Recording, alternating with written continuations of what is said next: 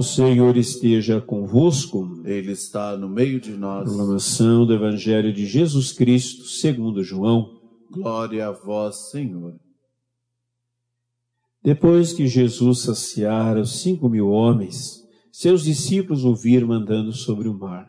No dia seguinte, a multidão que tinha ficado do outro lado do mar constatou que havia só uma barca e que Jesus não tinha subido para ela com os discípulos, mas que eles tinham partido sozinhos. Entretanto, tinham chegado outras barcas de Tiberíades, perto do lugar onde tinham comido pão. Depois de o Senhor ter dado graças, quando a multidão viu que Jesus não estava ali, nem os seus discípulos, subiram às barcas e foram à procura de Jesus em Cafarnaum. Quando o encontraram no outro lado do mar, perguntaram-lhe: Rabi, quando chegasses aqui?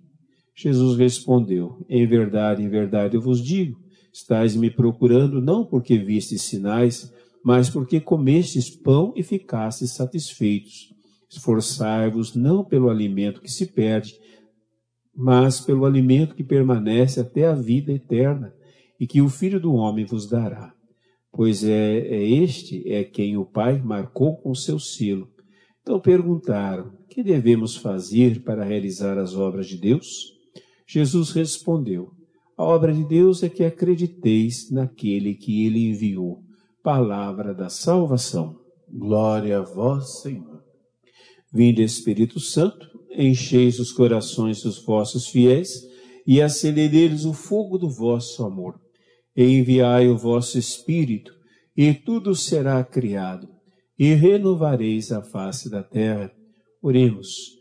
Ó Deus, que instruísse os corações dos vossos fiéis com a luz do Espírito Santo, fazer que apreciemos retamente todas as coisas, segundo o mesmo Espírito, e gozemos sempre da sua consolação por Cristo Senhor nosso. Amém. Amém. No início do Evangelho de São Marcos, nós vemos Jesus iniciando a sua vida pública ou o seu ministério de pregação. E ele iniciou seu ministério dizendo: Convertei-vos e crede no Evangelho, porque o reino de Deus está próximo. Jesus falava muito a respeito do reino de Deus. Mas após a morte e ressurreição dele, nós não ouvimos muito falar a respeito do reino de Deus, mas nós ouvimos falar de Jesus.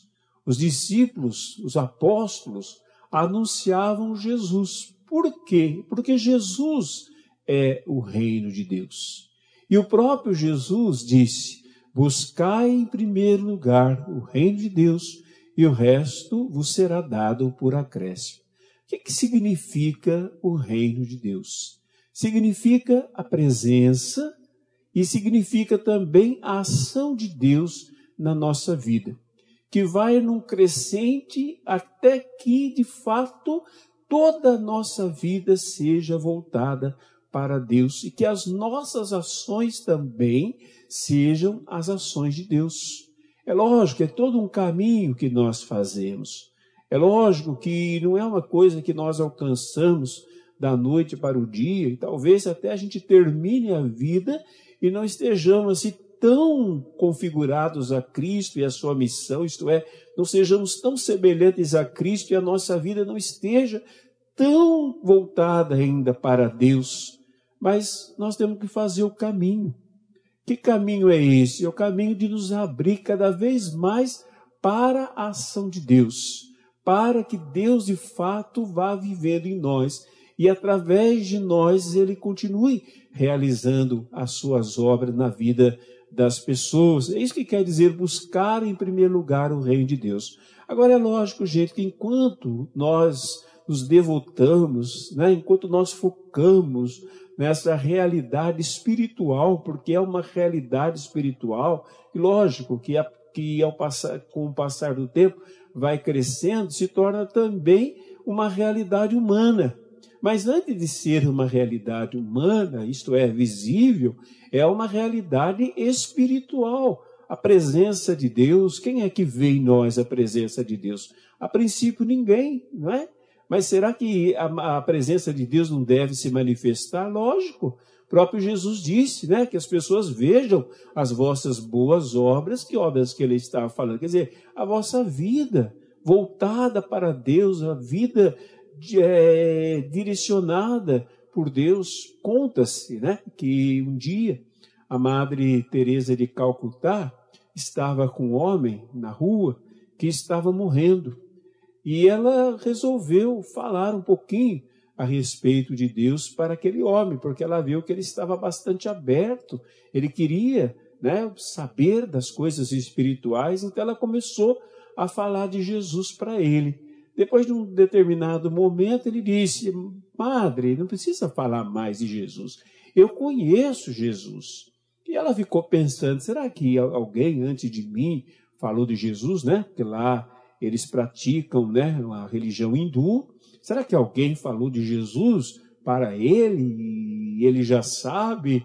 Daí ela perguntou, mas quem foi que falou de Jesus para você? Ele falou, ninguém.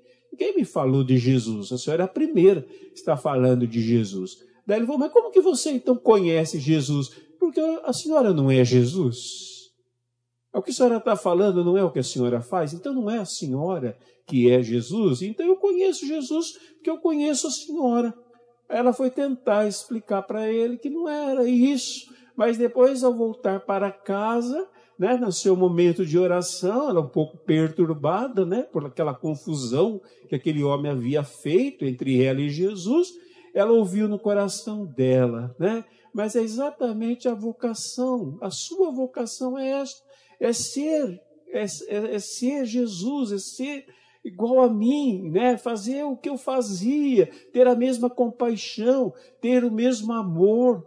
Veja, gente, se foi possível na vida da Madre Teresa, é também possível na nossa vida. Agora, lógico que para que isso cresça, para que isso apareça, né? e tem que aparecer na nossa vida, nas nossas palavras, nos nossos gestos, nas nossas ações, até mesmo na nossa presença silenciosa, nós temos que estar exalando, né? O bom perfume de Cristo, exalando a presença de Jesus. Para que isso aconteça, nós temos que focar em Cristo. Mas daí a gente diz, puxa, mas até que eu gostaria, mas eu tenho tantas coisas para fazer, tenho tantas preocupações, tantas é, dificuldades, eu tenho, sim, é verdade, todos nós temos, né? Mas o que, que diz a palavra? Busque em primeiro lugar o reino e o resto é dado por acréscimo. Foi exatamente o que não aconteceu no evangelho de hoje. Jesus fala: vocês não viram sinais, vocês não perceberam o que eu estava falando, né? Porque eles correram atrás de Jesus, por quê? Eles queriam sombra e água fresca, né? Eles estavam atrás de um Jesus padeiro, não de um Jesus salvador. Jesus padeiro, desce pão, ninguém mais ia trabalhar, ninguém mais ia fazer nada, só ficar ali o dia inteirinho, né? Ouvindo as palavras de Jesus, tirando uma soneca, tranquilos, né? Sem precisar mais lutar na vida. Jesus falou: não. É, o que eu vim trazer para vocês é algo mais profundo. Isso vocês correm atrás. É isso que significa busque em primeiro lugar o reino de Deus. Não significa que ao buscar o reino de Deus, tudo vai acontecer na nossa vida num passe de mágica. Lógico não. Nós vamos ter que continuar trabalhando, vamos ter que continuar cuidando da nossa família, vamos ter que continuar cuidando da nossa saúde, né? Vamos ter que continuar a nossa vida. Só que não focada nas coisas, mas focada em Deus. E ao focarmos em Deus, as coisas vão acontecendo na nossa vida as coisas vão se realizando. Por quê? Porque Deus cuida de nós. É verdade, se for necessário que aconteça algo extraordinário, provavelmente vai acontecer, mas nunca é necessário. O que Deus já colocou aí no mundo para suprir as nossas necessidades é mais do que necessário. Veja, por exemplo, né, isso foi profetizado, que nos fim dos tempos haveria uma abundância de ciência. Né? E nós não temos hoje uma abundância de ciência, lógico, ciência não é infalível, ciência não, não tem respostas para tudo, sem dúvida nenhuma. Mas, gente, que seria de nós se nós não tivéssemos a ciência, né? se nós não tivéssemos remédios, não tivéssemos profissionais da saúde, nós não tivéssemos o que nós temos, não é? Ah, com certeza a situação que nós estamos vivendo seria mil vezes pior, como já foi no passado, quando não haviam recursos. Então, há os recursos. Agora mesmo nós vimos ali ação de graça, pessoas curadas. É que, infelizmente, a nossa mídia quer falar dos que estão doentes, quer falar de morte, né? mas não fala de tantos que foram curados. Não para que a gente fique tranquilos, né? E não cuidemos mais da nossa saúde, relaxemos os nossos cuidados, de jeito nenhum, mas para que a gente tenha esperança. Né? Deus está cuidando de nós, ainda nessa situação que nós estamos vivendo, Deus está cuidando, está iluminando o cientista, enfim, Deus está fazendo a obra dele. Né? Mas será que nós temos a nossa vida focada em Deus? Será que nós, de fato, buscamos em primeiro, eu costumo até dizer, apesar de ser uma palavra de Jesus, em primeiro lugar, né? Mas eu creio que o primeiro aqui não é numa ordem, mas é por Jesus no centro da vida da gente. Se nós formos Jesus no centro da vida da gente, com certeza, as coisas que nós necessitamos, as coisas que nós. É a chamada providência de Deus, não é? Que não é, eu já falei sobre isso esses dias, ainda em relação ao evangelho da multiplicação dos pães, a providência de Deus não é uma coisa né, que vem do nada. Não, a providência de Deus são os cuidados que Deus vai nos cercando e que vão chegando até nós.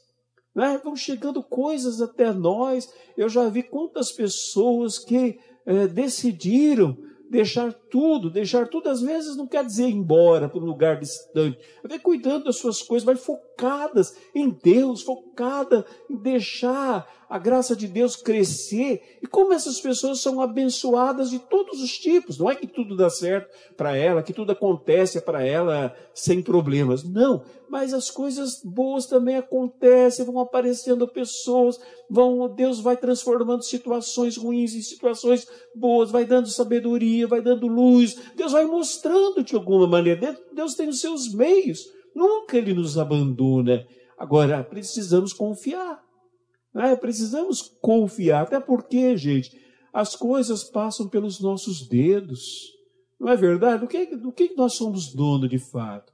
O que, que é perene de fato? O que, que nós de fato somos? somos é, não é? O, o pregador do Bar falou: nós acordamos da ilusão de que nós somos onipotentes e eternos, no sentido de viver no mundo para sempre e ter todas as coisas e poder todas as coisas. Então vamos pedir ao Senhor que também nos liberte desse buscar Deus para as necessidades secundárias. Confiemos em Deus. Busquemos Deus para aquilo que é mais importante, que é Deus mesmo, o reino dele, que é Ele mesmo. E Deus vai cuidando de nós. Deus vai, vai fazendo acontecer. Temos que crer, porque se nós não cremos nisso, gente, se a nossa fé também ainda nos leva a ver o invisível e acreditar naquilo que nós chamamos de sobrenatural, que na verdade para Deus é mais do que natural, a nossa fé é o quê? É uma fé racional, uma fé, digamos, fria, uma fé sem sentido. Nós cremos num Cristo vivo, poderoso, ressuscitado, um Cristo que cuida de nós e que não mentiu quando disse que Deus veste os pastos, Deus cuida das plantas, Deus não deixa cair um fio de cabelo da cabeça da gente.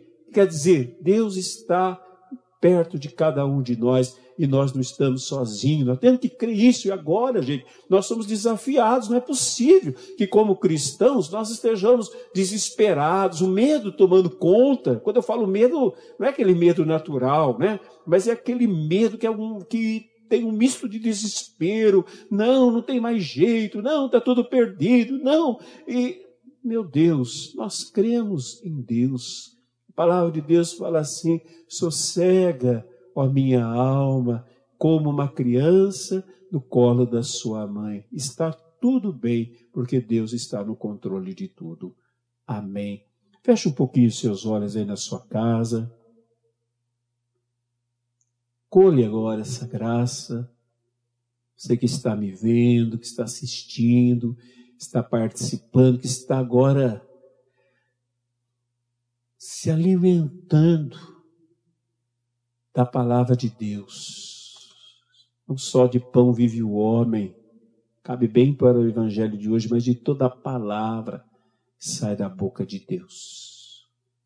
Querido Jesus, muito obrigado pela certeza que o Senhor nos dá de que o Senhor cuida de tudo, mas que a nossa busca, o sentido da nossa vida é mais do que aquilo que passa, mas é o Senhor mesmo.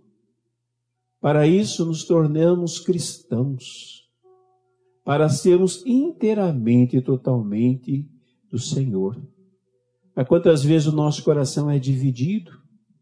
Às vezes nós reservamos ao Senhor uma pequena parcela da nossa vida. E aí a preocupação, a angústia, o medo, o desespero tomam conta de nós. Por favor, Jesus liberta-nos. Quebre em nós esse poder do mal.